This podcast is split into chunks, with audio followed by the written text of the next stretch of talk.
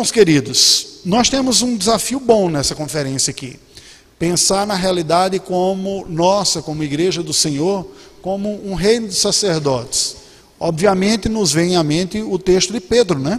Quando Pedro aplica aquela verdade da lei, tirada do livro de Levítico, aplica a vida da igreja do Senhor. Vamos abrir a Bíblia aí em 1 Pedro, capítulo número 2, versículos 9 e 10. É, mesmo assentados, vamos ler a uma só voz esses dois versículos? 1 Pedro 2, versículos 9 e 10. Leamos. Vós, porém, sois raça eleita, sacerdócio real, nação santa, povo de propriedade exclusiva de Deus, a fim de proclamardes as virtudes daquele que vos chamou das trevas para a sua maravilhosa luz. Vós sim que antes não erais povo, mas agora sois povo de Deus, antes não mas agora alcançastes misericórdia. Amém. Esta é uma bela descrição que Pedro faz da realidade da igreja do Senhor, não é verdade? Ele nos apresenta aquilo que nós somos e nos apresenta aquilo que nós estamos experimentando. Nos apresenta como sendo, sendo nós, a igreja do Senhor, como essa raça eleita, e aí me permita fazer essa parte inicial quase como um, um exercício devocional aqui, para depois compartilhar o que eu tenho, né? só para considerarmos esses versículos. Uma verdade que vem desde o período do Antigo Testamento. Estou saindo do foco aqui, né? Você que está gravando aí, né? Uma realidade que vem desde o Antigo Testamento, que identificava Israel como um povo eleito de Deus, este conceito que o povo tem desde o período do Antigo Testamento, nós somos o povo que Deus escolheu para ser seu, não é? de todos os povos da terra, vocês são. Pedro se apropria dessa verdade, que era muito clara entre os judeus, e aplica à igreja. Mas, como não sendo uma realidade primeiramente étnica, ou seja, não está relacionado a um grupo humano definido, uma descendência da carne, mas uma descendência espiritual. Algo que Paulo vai deixar muito claro, escrevendo aos Gálatas e mesmo aos Romanos, que o verdadeiro israelita não é aquele da carne, mas é aquele da fé, não é? o descendente espiritual de Abraão. Ora, mas não só Paulo, o Senhor Jesus já havia dito isso. Os verdadeiros filhos de Abraão são aqueles que andam nas pisadas de Abraão, não é isso? Vocês dizem que são filhos de Abraão, vos digo se vocês fossem filhos de Abraão, vocês iriam crer nas mesmas coisas que Abraão criam. E que Deus pode suscitar destas pedras filhos a Abraão. Então, esta realidade é uma realidade que a Bíblia nos apresenta no Novo Testamento com muito claro uma aplicação. Nós somos essa raça eleita, mas uma raça eleita não é um fim em si mesmo. Nós fomos constituídos uma raça, um povo que Deus separou para si, e nestes dias de multiculturalismo, multiculturalidade, nós temos ouvido muitos conceitos relacionados a grupos humanos, até numa divisão da sociedade em grupos de preferências e orientações sexuais, mas também de diversidade étnica e cultural. Temos ouvido isso o tempo todo, né? Vocês estão convivendo, experimentando um pouco destes discursos aqui também em Roraima, em virtude dessa forte imigração dos venezuelanos por aqui, então como é que fica esse convívio do povo brasileiro que aqui está e agora os venezuelanos que, que chegam, vocês sempre conviverem em alguma medida com essa tensão também, ou pelo menos com essa realidade, se não uma tensão, pelo menos uma realidade, porque está cercado de outros grupos étnicos que compõem o, o, a população do estado de Roraima. Os macuxis, bem próximos aqui a Boa Vista, não é? mas outros grupos também que não estão muito distantes da realidade nossa, como os Yanomami, eu creio que os Waiwai, né? Foi, não sei se foi você ou foi o Heleno que pesquisou alguma coisa nesse sentido aí também. Foi você? Foi o Heleno, né? Então, vocês vivem isso. O mundo, gente, vive uma diversidade significativa. Me permita abrir um parênteses aqui. Nós somos um dos poucos povos do mundo que experimentou uma miscigenação, uma mistura étnica e cultural muito forte e intensa como o povo brasileiro. Um dos efeitos colaterais é que o nosso passaporte é um dos mais cobiçados no mercado negro, se não o mais cobiçado. Por quê? Porque a cara do passaporte brasileiro cabe qualquer pessoa do mundo. pode ser um negro, pode ser um branco, um amarelo, um vermelho, a cor que você imaginar, cabe na cara dos brasileiros. Eu sou brasileiro, é, passa por um brasileiro, porque nós temos toda essa miscigenação. Isso faz com que a gente perca a noção da intensidade que esta informação étnica dá para a maioria dos povos no mundo afora. Os conflitos são muito grandes pelo mundo afora. Esse foi um dos primeiros impactos que eu senti quando cheguei na Albânia. Quando via no meio da população albanesa, um, a Albânia é um pequeno país que tem uma população semelhante ao estado de Alagoas, no nosso Brasil, e o território também é um dos menores estados do Brasil, né? Alagoas fica atrás de Sergipe, se não me engano, apenas, não tenho certeza. Mas a população e o tamanho de Alagoas, só que lá, embora exista um só povo já, uh, albanês, mas há uma distinção étnica muito forte no meio do povo albanês. Existe um grupo que é considerado um grupo inferior, de origem cigana. São albaneses, mas de origem cigana, que são vistos. E isso dói no coração do brasileiro, quando você vê que alguém perde oportunidades simplesmente por ser descendente étnico de um outro. Né? Nós temos uma série de dificuldades em nosso país, sociais, econômicos e, e, e tudo, mas você considerar alguém inferior simplesmente pela sua pele é algo que gera um desconforto muito grande. Né? Normalmente nós sentimos isso. E quem sofre isso na pele sente de, uma, sente de uma forma muito intensa também. No entanto, quando nós chegamos no contexto da igreja do Novo Testamento, o que a Bíblia diz é que não há mais barreira étnica. Deus tem um só povo. E a imagem do Apocalipse é maravilhosa. Para mim, que um, uma, uma identificação muito grande com o trabalho missionário transcultural, é uma das realidades mais poderosas que o Evangelho produz. Aquela imagem do Apocalipse que diz: E viu uma multidão constituída de, de povos de toda língua, tribo, povo e nação, diante do Cordeiro, louvando ao Senhor. Qual é a representatividade dessa diferença? Nenhuma. É tudo a igreja de Deus, todos filhos de Deus, remidos, resgatados, constituídos igreja de toda tribo, língua, povo e nação. Não faz diferença se é rico, pobre, alto, baixo, negro, branco, se é de um país desenvolvido, de um país menos desenvolvido, se é do primeiro século, do último século, não importa. Está todo mundo junto naquela multidão adorando ao Senhor. Para mim, que tenho é, é, esta identificação com o trabalho missionário, é uma das coisas mais gloriosas que há. Né? As minhas experiências de adorar a Deus com pessoas de outros lugares, até mesmo de um outro idioma, junto, saber que nós temos acesso à mesma mesa do Senhor, nós somos filhos do mesmo Pai, é riquíssimo. E Pedro está dizendo o que aqui? Nós somos uma raça eleita. Nós não estamos na igreja do Senhor dividido por raças. Não estamos na igreja do Senhor dividido por etnias. Não estamos na igreja do Senhor divididos por nenhuma divisão que nós somos capazes de valorizar como seres humanos e de construir na nossa história humana. Nós estamos unidos como povo de Deus, como uma raça eleita. Mas uma raça eleita que tem uma vocação, que é sacerdote real. Somos um sacerdócio real. Em alguma medida, e esse é o ponto que a gente vai trabalhar um, um pouco aqui, nós somos chamados para espelhar uma missão de Cristo na terra, como uma espécie de agentes de Cristo aqui na própria terra. O Senhor Jesus, como nós cantamos né, aqui, é o sacerdote, o sumo sacerdote. Nós temos a tranquilidade de que Cristo exercendo o seu sacerdócio, a nossa condição está assegurada diante de Deus e Pai. Ele ouve nossas orações, ele intercede por nós. Mas ao mesmo tempo, nós somos chamados também de quê? De corpo de Cristo. Então há uma ação de Cristo na terra que continua acontecendo através do seu corpo. Ele é o cabeça da igreja e a igreja é o seu corpo aqui na terra. Então, em alguma medida, a ação da igreja é a ação continuada do Senhor Jesus Cristo depois que ele sobe aos céus. Ele terminou o seu ministério terreno, ele concluiu o seu ministério de fisicamente aqui presente e importante, ressuscita em poder e glória, e depois de 50 dias ele sobe aos céus. Mas para deixar esse mundo órfão da sua presença, foi assim? Não, ele mesmo disse: Não vos deixarei, mas enviarei um outro consolador que estará convosco e que vos ensinará todas as coisas.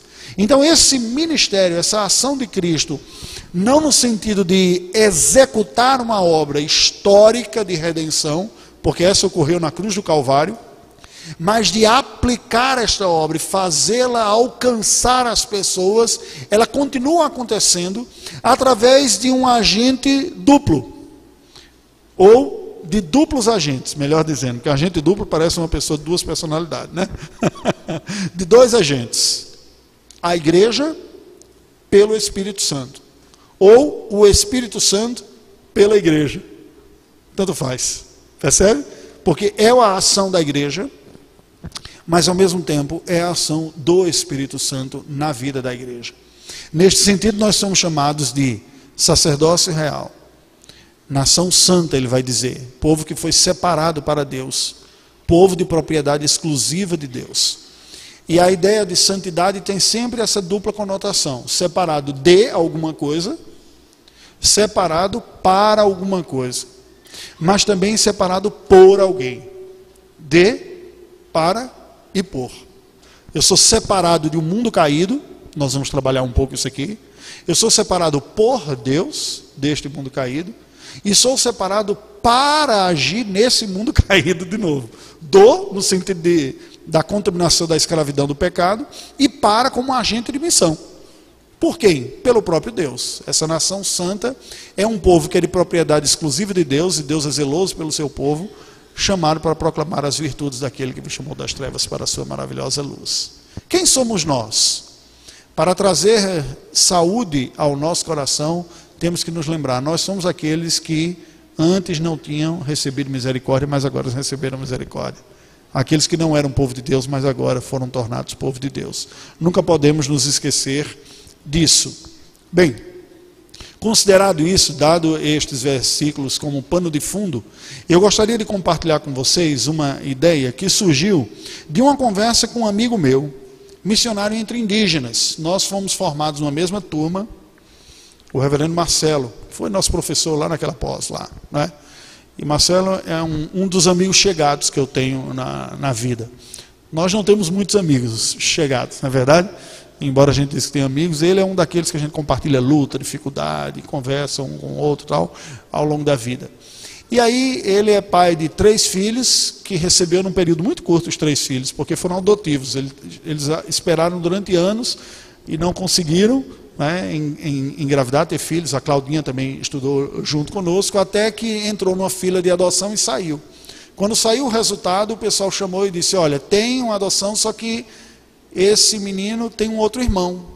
E eh, nós gostaríamos de saber se você não gostaria de levar o irmão também, porque para não separar dois irmãos, né, eles tiveram um pouco tempo assim e aceitaram. No que aceitaram, ele disse: só que os dois têm uma tia, que é só três anos mais velha do que o mais velho aqui, e ela vai ficar sozinha no orfanato. As pessoas não querem uma menina um pouco maior. Então, assim, num prazo de pouco tempo, eles saíram de filho nenhum para três filhos.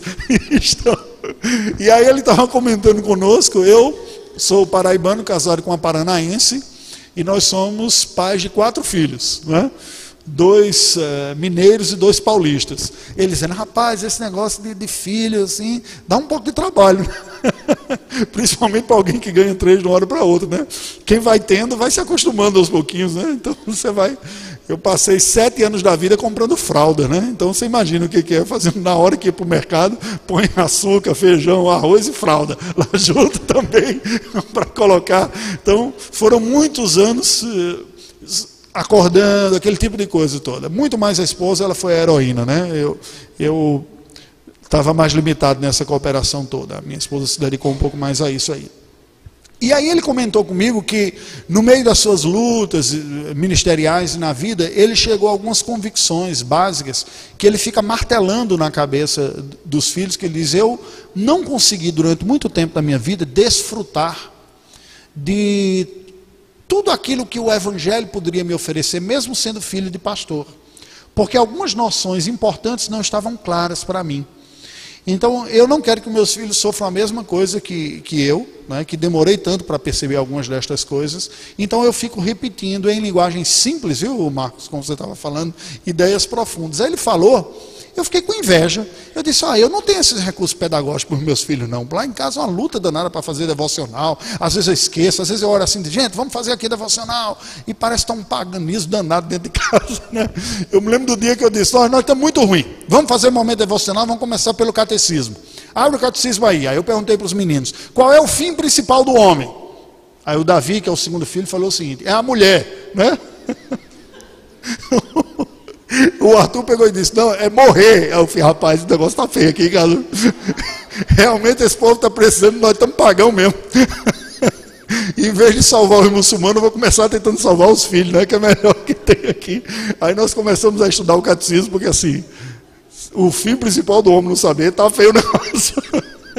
e aí nós começamos a estudar. Depois de ter tido essa conversa com o Marcelo, eu refleti sobre algumas coisas, umas pegadas bem importantes. Eu gostaria de começar com esses pontos. Como é que nós somos? Como é que nós podemos pensar em nós mesmos como um reino de sacerdotes? As implicações da missão cristã no mundo contemporâneo. Essa foi a proposta para reflexão da nossa cerimônia, da nossa conferência aqui. Como nós podemos nos entender como um reino de sacerdotes e com como nós podemos compreender a nossa missão nesse mundo contemporâneo? O primeiro ponto que eu entendo que se faz necessário é nós termos uma consciência do contexto. Qual é a realidade que nós vivemos? Depois, uma consciência do chamado. Qual é o chamado que nós temos? E em terceiro, qual é a consciência da missão que nós somos chamados para fazer também. Não é?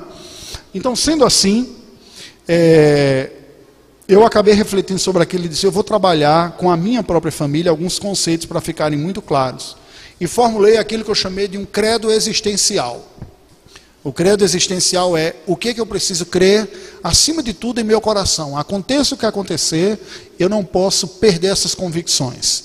E eu gostaria de compartilhar com vocês, numa, na primeira parte, nós vamos ter duas partes hoje. Essa primeira é esse credo existencial que eu acho que nos dá a percepção de quem somos, nos dá a percepção de em que mundo nós estamos e nos dá a percepção da missão que nós somos chamados para fazer. Então, é esses três pontos que está essencialmente dentro disso aqui. Nós somos um reino de sacerdotes numa missão no mundo contemporâneo. Se você quiser anotar, eu não vai ter projetando, eu estou verbalizando só aqui. Pode anotar, credo, mas como um acróstico, sabe? Põe um credo assim, na vertical, não põe na, na, na horizontal, não, põe credo assim. Credo. Como cristão, ou você pode colocar como um sacerdote real, eu creio que eu sou. Aí vem o credo aqui. Cada letrinha diz alguma coisa. Eu creio sou, que sou caído como outros no mundo caído. Essa é a primeira convicção que a gente tem que ter. Depois eu vou trabalhar cada um deles, só para formar esse acróstico. Credo, logo, se você quiser anotar. Credo. Como cristão, eu creio que sou. Letra C caído como outros em um mundo caído. R, redimido pela justiça da cruz do Calvário. Eu sou caído, porém redimido. Isso me lembra de uma das conversas com os meus filhos, né? De vez em quando a gente está conversando, aí eu chamo alguns deles, o mais novinho é que fica com raiva. De, Vem aqui, pecador. Ele fala, ah, não me chama de pecador, não. Eu falo, então tá bom, pecador redimido, tá bom? o segundo, né? se o primeiro me lembra que eu sou pecador, o segundo me lembra que, como cristão, eu sou redimido redimido pela justiça da cruz do Calvário. Letra E. Entalhado pelo Espírito à imagem de Cristo. Depois nós vamos trabalhar. Letra D. Eu sou um discípulo em missão no mundo de Deus. Discípulo em missão no mundo de Deus. Aqui eu fiz um ajuste para essa conferência, viu?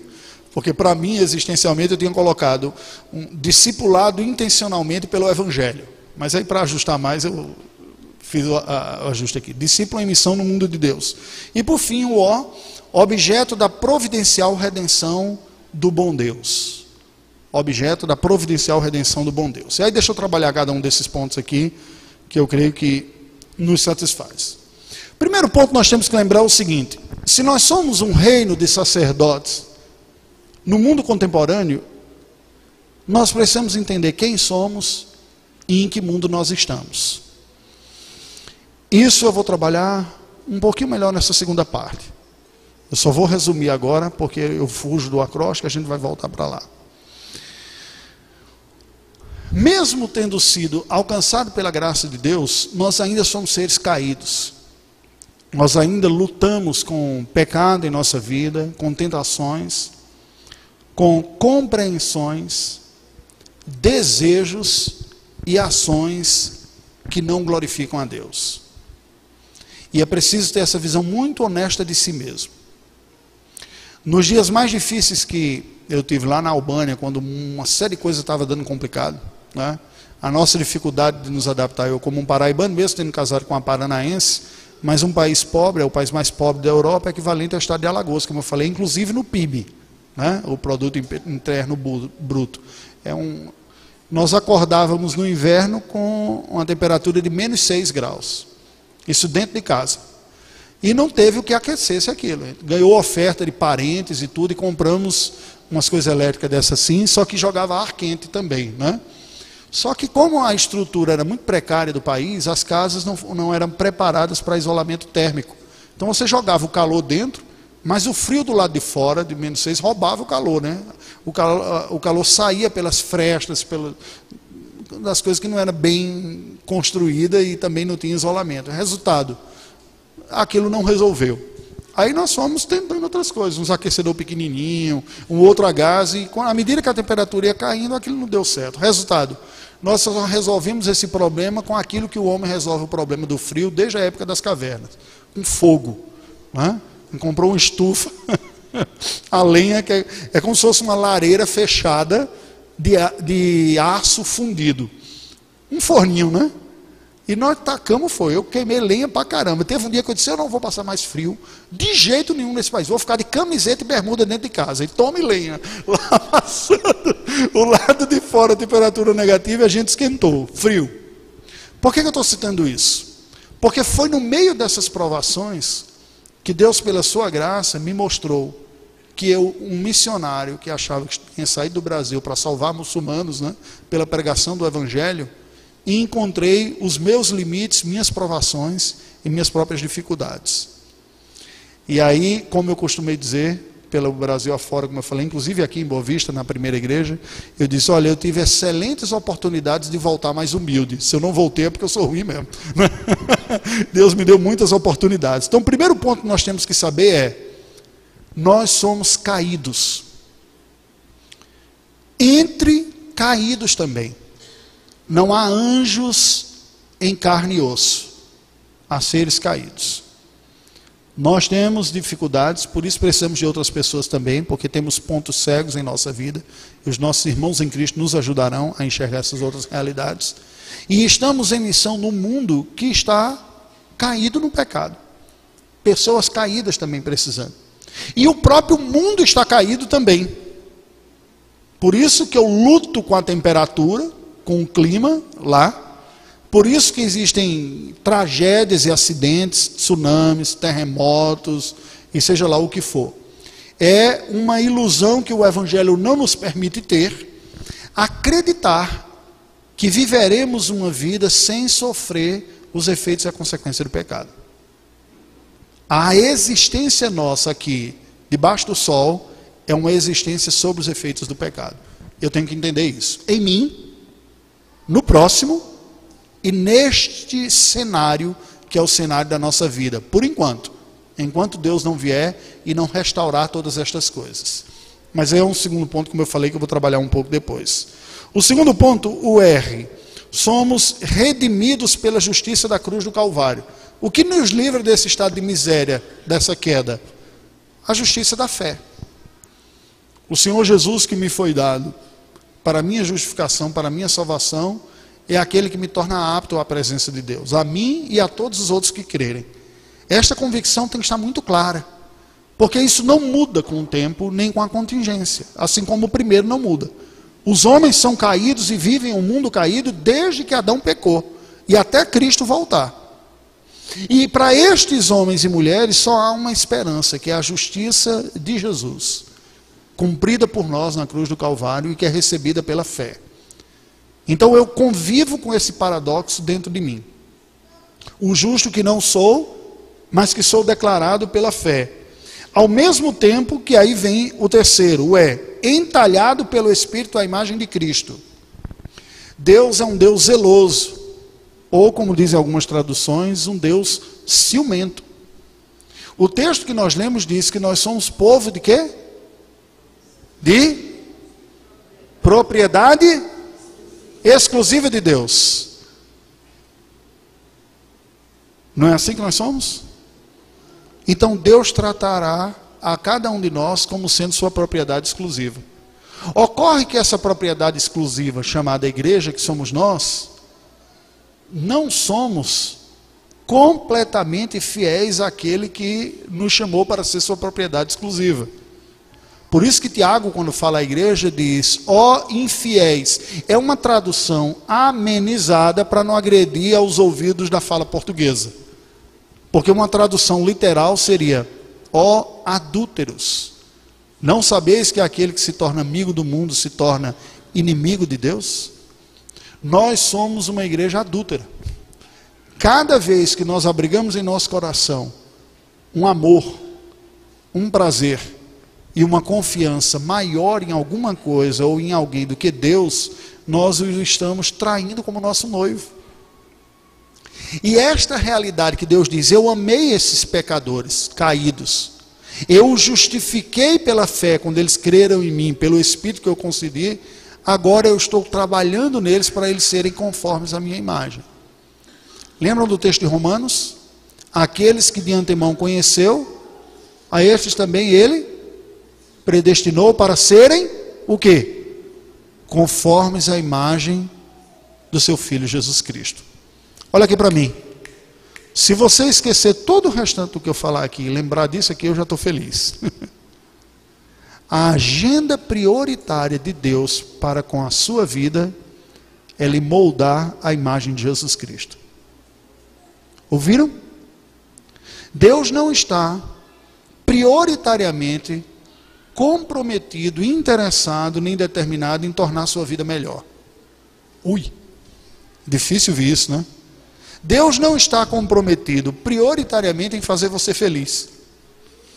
Deus não está comprometido prioritariamente em resolver os seus problemas. Aliás, talvez ele até aumente. Porque ele está prioritariamente comprometido em fazer de você e de mim, pecadores rebeldes a ele, pessoas mais parecidas com seu filho Jesus Cristo.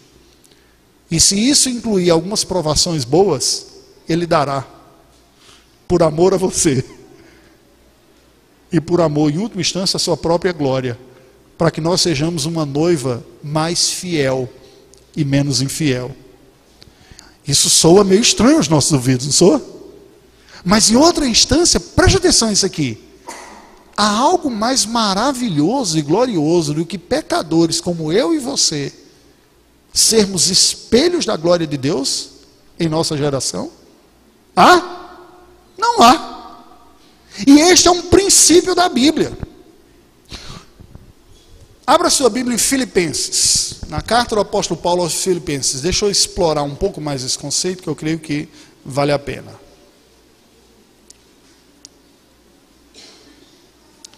Filipenses capítulo número 2.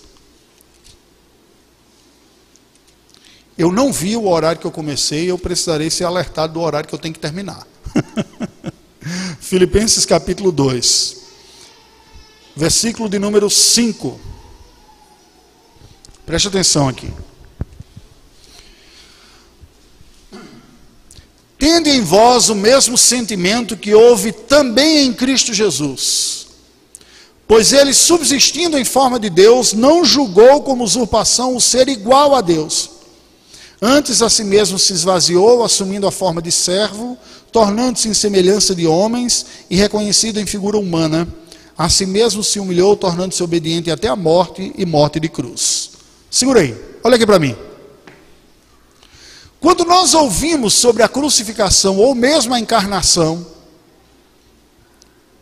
a encarnação é o que teoricamente se comemoraria na época do Natal. Não é isso? Natal, o nascimento de Jesus. Teologicamente falando, nós chamamos o nascimento de Jesus de quê? A encarnação do Verbo. Correto? Jesus é o eterno Filho de Deus Deus em toda a sua glória e majestade por toda a eternidade passada, e em algum momento da história a eternidade irrompe, quebra a história e entra na, na história, no chão, na terra, na vida das pessoas como uma pessoa. Isso nós chamamos de encarnação. Deus, o eterno, se reveste de carne humana. Como ele fez isso? Pela concepção de Maria Virgem. Foi a obra do Espírito Santo. Vocês lembram disso que Lucas explica que veio o Espírito de Deus sobre Maria. O anjo fala para José que diz: Não temas recebê-la, porque o que foi gerado dela não é obra humana, mas é, ela foi concebida pelo poder do Espírito Santo. Porque José estava meio confuso, é natural, né? Diz: Como é que a minha noiva está grávida? E ninguém foi lá. Eu não fui. Né? E ela aparece grávida dizendo que Deus fez esse negócio. Então, se Deus de fato tinha feito o que fez e fez, ele precisava explicar esse negócio lá para José, porque não dá para receber aquela história de uma maneira tranquila. E o anjo aparece e diz: é obra do Espírito Santo. Nós chamamos isso de quê? Encarnação. Como é que nós estudamos a doutrina da encarnação? Estudamos normalmente como uma das mais complexas e profundas doutrinas, teologias da Bíblia, não é verdade? A união da dupla natureza, o divino se juntou ao humano. Você já deve ter ouvido, porque o pastor de vocês é um bom teólogo explicando estas coisas aqui, não é? E aí tem toda uma discussão dos primeiros séculos, da união hipo, hipostática das duas naturezas em Jesus Cristo, divino com humano e tal, e que, que, que ele, é? ele é meio homem, meio Deus, não, era 100% homem, 100% Deus. Vocês já ouviram alguma coisa nesse sentido aqui, né? E nós estudamos essas coisas numa perspectiva teológica, de discussão profunda.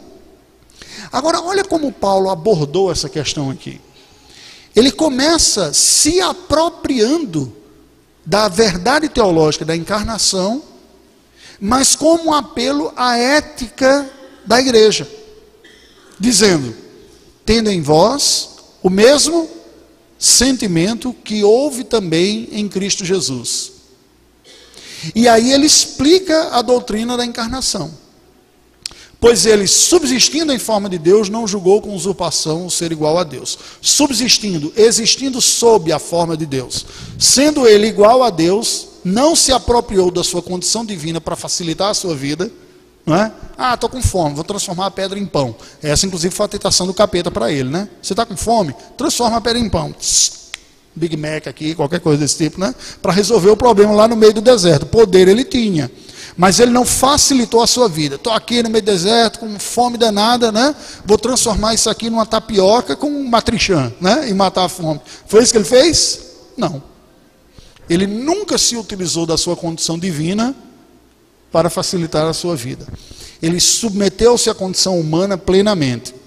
Só que quando Paulo pega isso aqui, ele diz: olha, essa verdade da encarnação é uma verdade que tem uma ética por trás.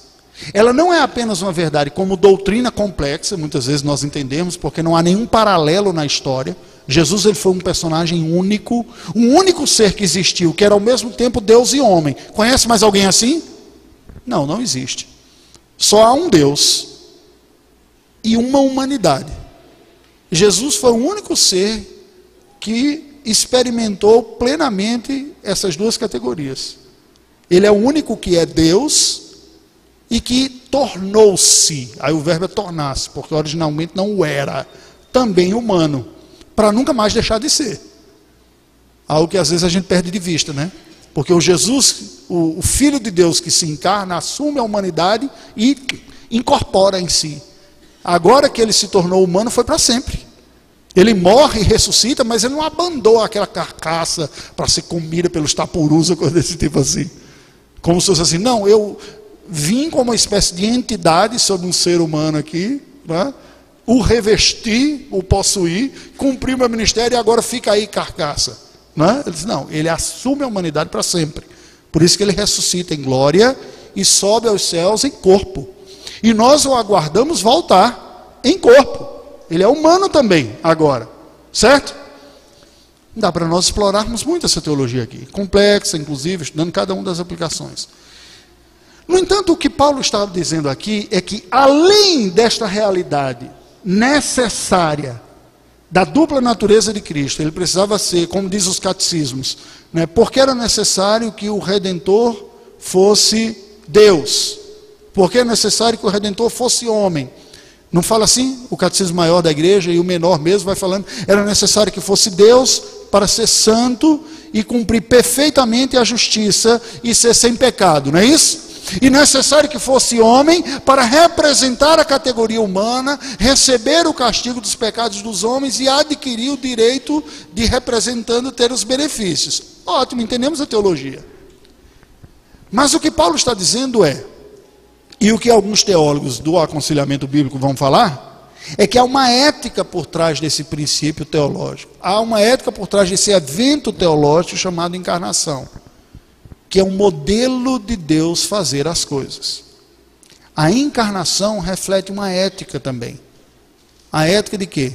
A ética do despojamento da própria glória, a ética da humildade. Eu me rebaixar daquilo que eu sou para servir. Lembra que o Senhor Jesus disse certa vez que no mundo os governantes se impõem como autoridades, mas eu, porém, vos digo: aquele que quiser ser o maior, seja aquele que vos sirva, o menor. Não foi assim que ele disse? E ele mesmo fez isso. Sendo o Criador, se fez humano. E como humano, experimentou a medida do serviço no último grau, que é dar sua própria vida e morrer por aqueles que ele veio servir. Paulo então diz: Olha, tende em vós o mesmo sentimento que houve em Jesus Cristo, que despojando-se de sua glória, não se apropriando dos benefícios para facilitar a sua vida, se tornou obediente até a morte e morte de cruz. Nós somos chamados para sermos como Cristo. Olha aqui para mim. Você, no seu dia mais glorioso de santidade total, o quanto que você se tornou parecido com Jesus Cristo. No melhor dia da sua vida. Não, esse, esse eu tô, hoje eu estou cheio de Espírito Santo mesmo, né? Aí o cara vem e tranca você na rua, né? O carro vem assim, ah, bem na frente. Aí você diz, aleluia, né? Vai com Deus. Não é assim que acontece? Ou lá na escola, né? Aquele menino, aquela menina faz aquele bullying e tal. Você diz que Deus te abençoe, como o desgraçado, né? Porque crente é engraçado, né? Ele tropeça na pedra, pensa uma coisa e diz outra, né? Aleluia, né? Eu desconfio que não tenha sido bem isso que ele tenha pensado, não, mas tudo bem. Ele diz que pelo menos a coisa mudou só aqui na boca, né? A parte que não presta fica para dentro. Então, qual é o ponto? Deus que nos chamou para sermos conformados à imagem do seu Filho Jesus Cristo, não desistirá dessa agenda prioritária na nossa vida. Ele trabalhará para que nós sejamos conformados à imagem do seu Filho Jesus Cristo. Sabe o que isso significa? Que Deus usará todas as coisas que está em seu poder para moldar cada um de nós à semelhança do seu Filho Jesus Cristo. Do ponto de vista de nós, sabe o que isso significa? Que Deus está usando tudo que diz respeito à sua vida, coisas boas e coisas ruins, para moldá-lo a semelhança de Jesus Cristo. Aquela pessoa chata, aquele que lhe tira a paciência, como instrumento de Deus para você aprender a amar, perdoar e servir. O desentendimento e as dificuldades para que você aprenda a depender de Deus e encontrar satisfação nele. As decepções e amarguras dessa vida para que o coração encontre prazer no Senhor. Ui! Por isso que nesse credo, que eu chamei de credo existencial, eu coloquei com a letra E. Eu ainda não esbocei isso aqui não, isso foi só o conceito como trabalhar isso na vida da família, né? Entalhado pelo Espírito para ser conforme a imagem de Jesus Cristo. Por que entalhado? Porque nesse processo de conformação à imagem de Cristo, muitas vezes esse será um processo doloroso. O entalhe, o artesão que vai lá tirando lascas da madeira ou com o seu martelinho lá, tirando pedaço da pedra, esse processo de Deus trabalhar em nós é muitas vezes doloroso. Nós resistimos a sermos conformados à imagem de Jesus Cristo. O ego reluta dentro de nós, quer gritar por autonomia e por direito, e dizer: Eu não aceito ser assim, que passem por cima de mim, nas minhas vontades, nos meus desejos. Mas a ética do evangelho é qual? Aquele que quiser vir após mim, faça o quê? Negue-se a si mesmo, tome a sua cruz e siga-me. Se alguém te esbofetear num lado da face, você faz o quê? Você devolve uma no outro lado da face dele, não é assim? Não, você vira o rosto. Se alguém pedir para você caminhar uma légua com ele, você caminha duas. Não é assim que nós sentimos, né? Quando alguém passa a perna em nós e diz: Não, eu te perdoo, não é assim? O Senhor Jesus fez assim? Fez. E nós seremos conformados a isso. Como isso não será um processo fácil, nós seremos entalhados pelo Espírito Santo. Eu sou um discípulo em missão nesse mundo de Deus. Preste atenção aqui. Isso significa dizer que a agenda da minha vida e da minha história não é voltada para os meus desejos e as minhas expectativas. Deus que me chamou para ser o seu discípulo me coloca como seu agente de missão aqui na terra. A minha agenda tem que estar equalizada ou sincronizada com a agenda de Deus. Sabe equipamento eletrônico que você mexe numa coisa assim?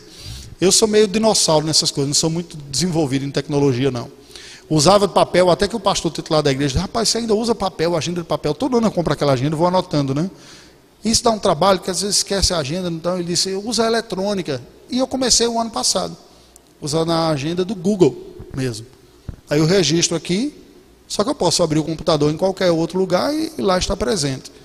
Os, está porque fica na rede, né? Então não importa onde você esteja, eu sou lembrado todo dia da minha agenda.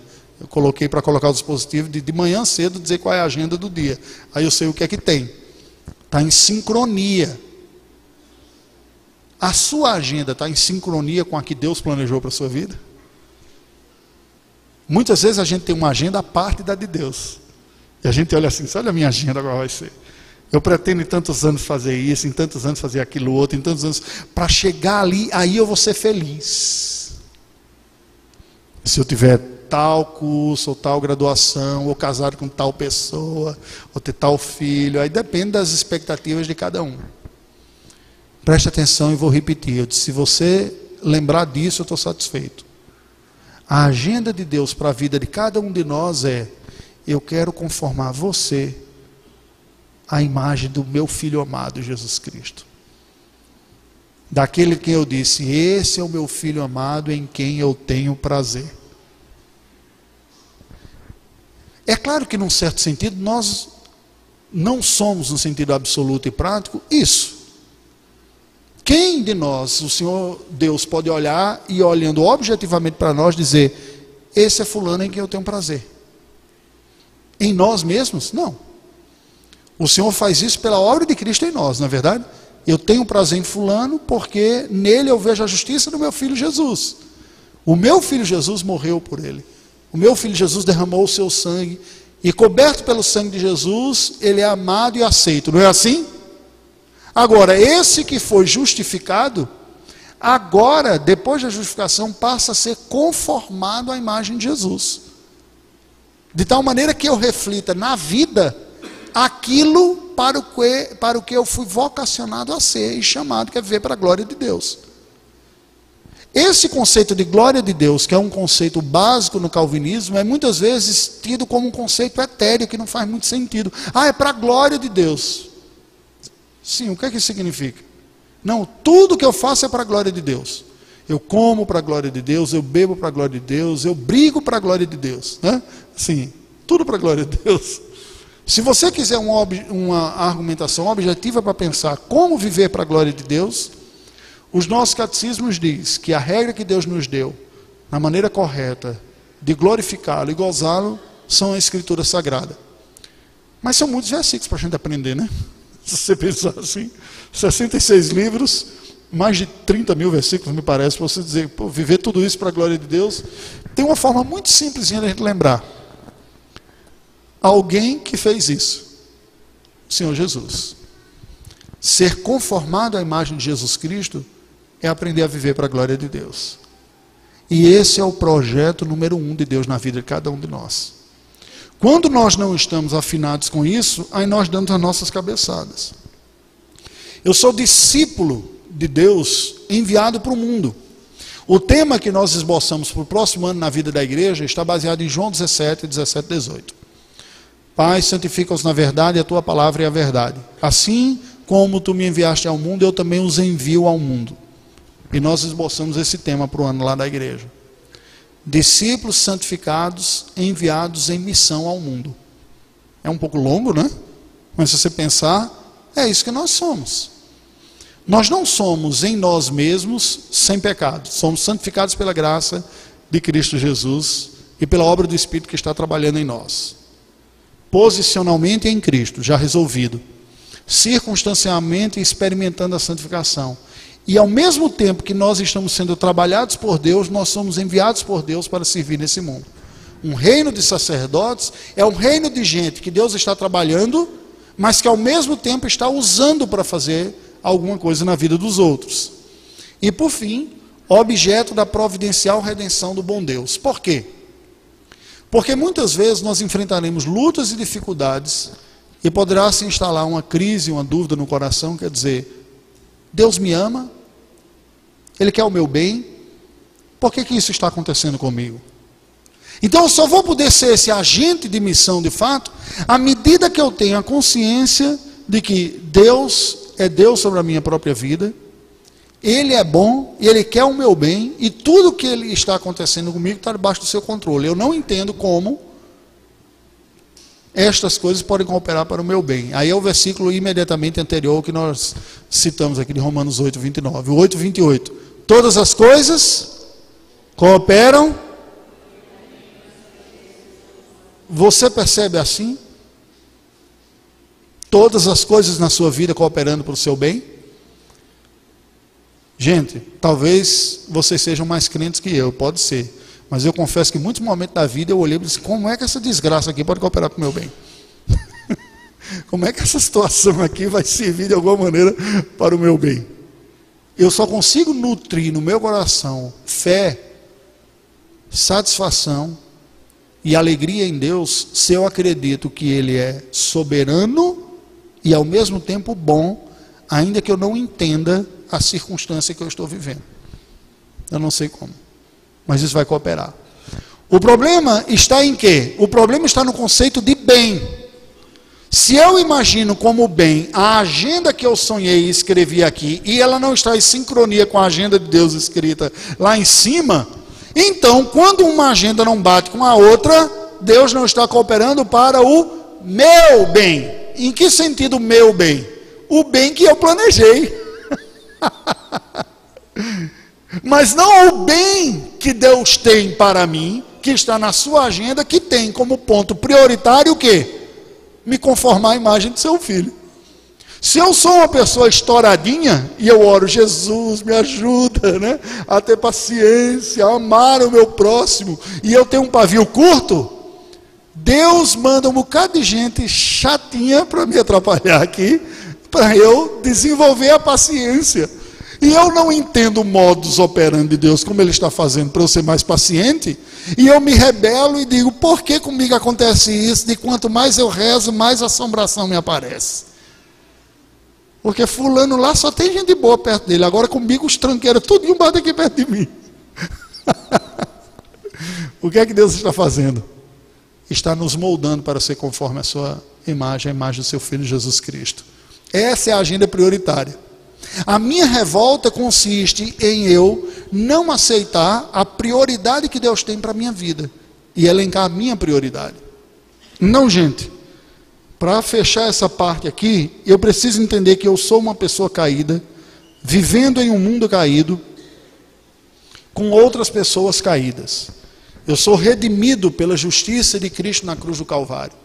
Eu sou entalhado pelo Espírito Santo à imagem de Jesus Cristo. Ou seja, o Espírito Santo trabalhará tudo o que ocorre na minha vida para eu me conformar a Cristo Jesus. Eu sou um discípulo enviado à missão de Deus neste mundo aqui. E eu sou objeto do amor de um Deus soberano e bom. Eu tenho que lembrar-me a mim mesmo nos dias da dificuldade. Então, entendendo estas coisas, aí a gente passa esse ponto. Em Gênesis capítulo 1, dá uma olhada aí, por favor. versículo 27 e 28. Alguém leia, por favor. Dado esse credo existencial, vamos entender um pouco do cenário. Quem somos? Versos de 26 a 28. Alguém leia, por favor. Gênesis 1, 26 a 28.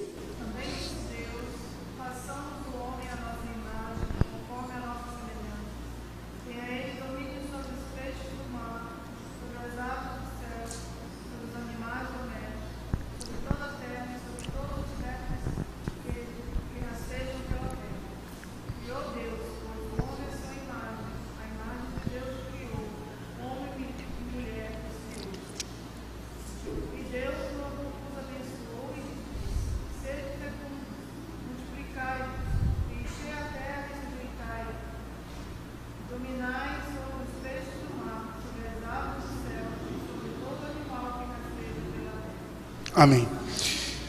Ok, baseado naquilo que nós já falamos e que vocês já sabem, o que que destes versículos nos é dito sobre nós, como espécie humana? O que que nos é dito aqui? Como que Deus nos criou? Que é importante. Hein? Fomos criados à imagem e semelhança de Deus. Certo? Por que, que eu coloquei nesse credo existencial o ponto de ser entalhada a imagem de Jesus Cristo? Porque é uma restauração disso, que foi o plano original, mas que foi manchado pelo pecado. Tá certo? Existe um outro conceito que eu gostaria de estabelecer, e essa é a segunda parte que eu gostaria de trabalhar aqui para a gente fechar hoje como abertura disso. A realidade que nós vivemos é uma realidade construída em três camadas sobrepostas. Então imagine que você vai fazer um bolo, um bolo com três camadas. Você tem uma primeira, uma base que você coloca, aí depois você põe um recheio lá de creme de leite, sei lá o quê, né? e depois põe uma terceira camada por cima. Três camadas, três níveis. Certo?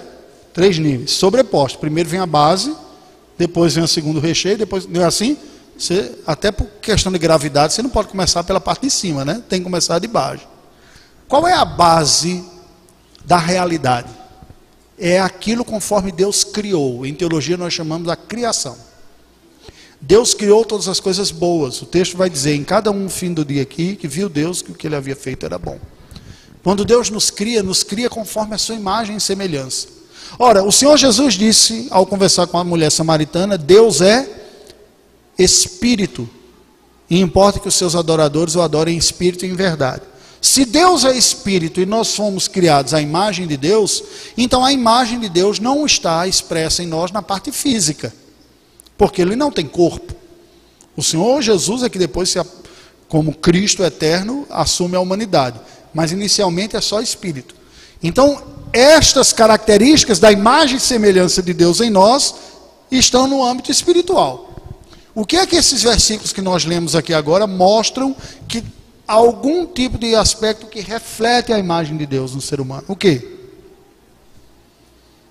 O que, é que nós lemos? Tem uma série de coisas, versos 26 a 28. Façamos o homem a nossa imagem e semelhança, depois ele vai dizer o quê? Tenha ele domínio, governe, não é? Encha a terra. A governança e a capacidade de governança é uma imagem de Deus, um dos seus atributos comunicáveis que ele coloca em nós. Olhe para nós. Nós não somos o mais, nem estamos entre os mais fortes da criação de Deus. Nós perdemos facinho de um leão, de uma girafa, de um elefante. Não é verdade? No entanto, alguma coisa Deus nos deu que nos permite controlar todos esses animais. Nós não temos asas, mas recebemos algumas qualidades que Deus nos deu que nos permite voar. Eu cheguei aqui voando. Como é que foi possível? Nós não temos guelras. Nós respiramos como os outros seres da terra. Mas desenvolvemos habilidades que nos permitem mergulhar e ficar embaixo d'água por horas. Por quê? Porque dentro dos atributos que Deus nos deu, há uma coisa chamada inteligência. E essa inteligência nos permite superar as nossas habilidades físicas. Agora, quando eu estudava esse texto, uma coisa me chamava a atenção. No versículo de número 27, diz: Criou, pois, Deus o homem, a humanidade e a sua imagem. Homem aqui, humanidade. A imagem de Deus o criou. Aí depois vem uma frase que parece que não faz sentido nenhum. Que é o quê? Homem e mulher os criou. Na língua hebraica, literalmente, macho e fêmea os criou. É que macho e fêmea no português tem uma conotação moral meio pesada, né? Você não fala de, um, de uma outra pessoa. Aquele é um macho, ali uma fêmea, parece meio animalesco isso aqui, quase que xingando a pessoa, né? Inclusive com conotação moral meio imoral aqui. Quando você fala é, é o meu macho, né? Se uma mulher falar isso aqui, é, há uma certa vulgaridade nisso, não há? Né? Essa é a minha fêmea, está diminuindo, né? É a mesma coisa dizer que a mulher está prenha, né? Fala isso, não, não pega bem não. Só que na língua hebraica não tem essas, essas conotações morais depreciativas que tem na língua portuguesa. São ideias muito claras quanto à identidade sexual. E aí o, o, pastor de vocês já explorou isso muito bem, ele é muito competente para fazer estas coisas. Trabalhar a identidade de gênero e, e, tudo mais aqui, eu tenho certeza que vocês já foram bem trabalhados nessa questão. Em termos de identidade de gênero, o que a Bíblia está dizendo é o seguinte, tem dois gêneros só, macho e fêmea, acabou. O resto é invenção do pecado. Certo? É invenção, porque na prática só tem dois. Se fizer um exame de sangue, DNA, vai dar lá. Ou o cromossomo é X ou é Y. Né? Não existe o W. Né? Não, meu cromossomo é W, né? Eu sou alternativo. Não existe. Ou é X ou é Y que veio lá, e aí foi definido você. Agora preste atenção. Como é que a questão de macho e fêmea reflete Deus, se Deus não tem corpo. Como é? E aí, assim, se Deus não tem corpo e Deus é chamado como Pai, né, o Pai Nosso, aí a mulher não tem a imagem de Deus, né? Porque não vai chamar Deus de Mãe Nossa, né? né? A, a Pachamama é, é, é, é a religião dos incas, dos povos pré-colombianos, não é do cristianismo, não é verdade? Por quê? Há um aspecto que a nós foi dado refletir em alguma medida a imagem de Deus e que está presente na nossa sexualidade. Que é o quê? O aspecto relacional. Como nós não somos Deus, que é o único ser que existe no universo, que converge e que subsiste em trindade, um único ser, em três pessoas, e não há nenhum paralelo, Deus é o único ser uno e ao mesmo tempo plural, que experimenta. Desculpe citar isso aqui, porque isso é um debate eterno na filosofia. A realidade é una ou é plural? Ele é o único ser que converge a unidade e a pluralidade. E nesta sua unidade em pluralidade se manifesta numa perfeita comunhão de pessoas, ao ponto de ser um único ser. Você entende isso? Não, eu não entendo não, então me explica. A outra está balançando a cabeça dizendo que entende. Eu vou te desapontar. Você pensava que entendia, ninguém nunca entendeu esse negócio até hoje. E não entendeu por uma razão simples. Não é porque é, é um engodo, não. É porque não há paralelo. A mente humana, ela reflete, ela absorve ideias por contraste ou semelhança. Né? Então, assim, eu tenho que ter uma ideia próxima para eu poder entender. Você já foi numa palestra que o palestrante falou tanta coisa que você nunca ouviu falar, e que no final você diz, gente, eu sou burro, eu não entendi nada do que ele falou.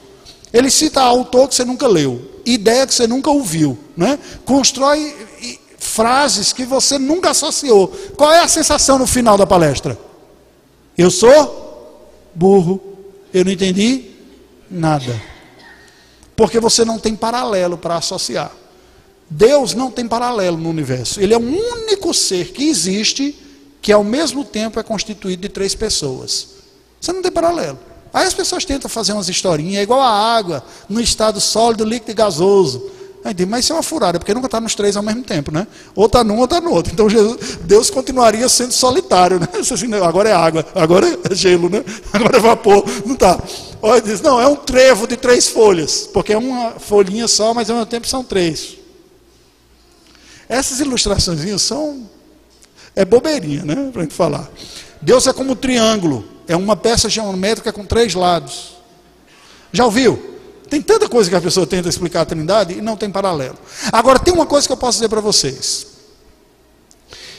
Deus é um ser eterno em perfeita comunhão entre as pessoas que o constituem. Ele não é um ser solitário. Preste atenção nisso aqui, uma dica. Essa é uma mensagem exclusiva do cristianismo. Nenhuma outra religião ensina Deus assim. Eu trabalhei entre muçulmanos por dois anos, praticamente. Eles também acreditam que há um só Deus. No entanto, é um Deus solitário. Allah, o Deus do Islã, é um Deus que não se relaciona em amor com ninguém. Os fiéis, portanto, são apenas submissos a Allah. É isso que significa a palavra muçulmano, submisso. Mas o Deus da Bíblia não é um Deus solitário. Se nada ele tivesse criado, ele estaria por toda a eternidade satisfeito, porque Pai, Filho e Espírito Santo estavam em harmoniosa comunhão entre si. No entanto, quando Deus cria seres, não cria seres que são uma espécie de reprodução dele, porque só ele é autossuficiente. Deus cria seres dependentes dele e dependentes de outros, de, seres que não são autossuficientes, mas são dependentes, dependentes dele e dependente dos outros. E como seres dependentes, Deus nos criou macho e fêmea, para ao mesmo tempo sermos dependentes dele e um do outro, mas com capacidade de relacionamento e comunhão. E essa capacidade essencial foi dada no sexo. Os crio macho e fêmea, a minha imagem e semelhança. Seres que são capazes de construir relacionamento e ter comunhão como eu tenho comunhão comigo mesmo nas pessoas, Pai, Filho e Espírito Santo. Essa imagem de Deus, como potencial comunhão, essencialmente dada no sexo, vai refletir a imagem de Deus em outros aspectos. O Senhor Jesus, quando ora a oração sacerdotal pedindo pela sua igreja, diz que eles sejam um comigo, como eu sou contigo, para que o mundo veja e creia que tu me enviaste a capacidade de comunhão reflete Deus. A comunhão de quem Deus é. Olha que coisa bonita, né? Isso muda completamente a maneira de a gente enxergar a nossa própria identidade. Eu não sou Deus, não sou autossuficiente. Mas eu expresso a imagem de Deus com capacidade de comunhão com Ele e com o meu próximo. E o próximo mais próximo é aquele que fica mais próximo de mim quando eu vou dormir. Quem é? Quem é o próximo mais próximo? O cônjuge. E para ficar mais próximo ainda, eu não vou falar mais porque tem criança, né? Macho e fêmea os criou. Entendeu? Então essa proximidade, essa comunhão profunda foram planejados com Deus para expressar a própria comunhão dele mesmo. Fomos criados assim. Este foi o mundo que Deus criou. E neste mundo que ele criou, ele coloca o homem no jardim, capítulo 2, agora. E os versículos de 15 a 18 resumem o projeto da criação. Tomou, pois, o Senhor Deus ao homem e o colocou no jardim do Éden para o cultivar e guardar. E o Senhor Deus deu esta ordem: De toda árvore do jardim comerás livremente, mas da árvore do conhecimento do bem e do mal não comerás, porque no dia em que dela comeres, certamente morrerás. E disse mais o Senhor Deus: Não é bom que o homem esteja só, far-lhe-ei uma auxiliadora que lhe seja idônea. Presta atenção aqui. Na criação de Deus, o Senhor que nos criou a sua imagem e semelhança, nos colocou neste mundo como vice-gerente desse mundo aqui. Ele governa e gerencia esse mundo. E nós, por refletirmos sua imagem e semelhança, somos chamados para gerenciar ou reger esse mundo. O Van Ron faz até uma separação entre uma coisa e outra. Eu estou colocando como sinônimo aqui. Né? Essa governança de Deus no mundo é dada à espécie humana para sermos os mordomos que executam essa governança. Por isso que Deus fala para Adão: cultiva e guarda.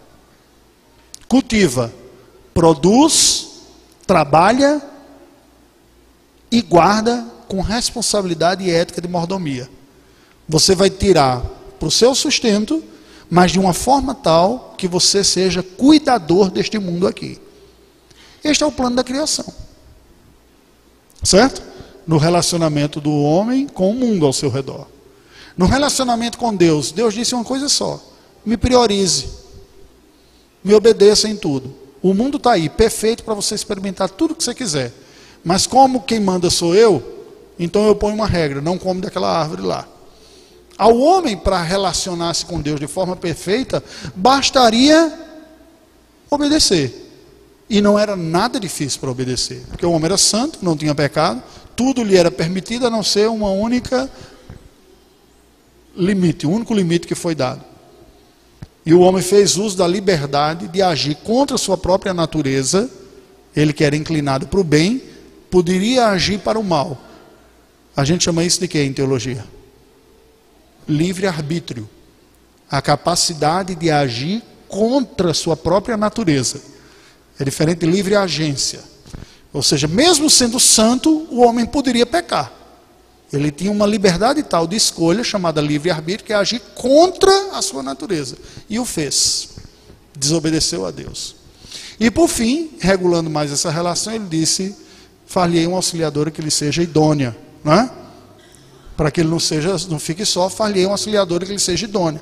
Lhe darei um companheiro de basinho para o final da sexta-feira, é isso? Ou de pelada? Não. Essa necessidade relacional essencial se daria na relação matrimonial. Volta ao ponto do capítulo 1 aqui, macho e fêmea os uniu, de todas as relações humanas que tem. Gente, eu vou terminar. Já falei bastante. Vou concluir só a primeira parte, que é a parte da criação. O Senhor Deus que nos fez como um reino de sacerdotes, nos colocou neste mundo para sermos os gerentes dele, deste mundo criado. Somos a única espécie com autoconsciência, consciência de si, de sentido na vida, de propósito e de responsabilidade.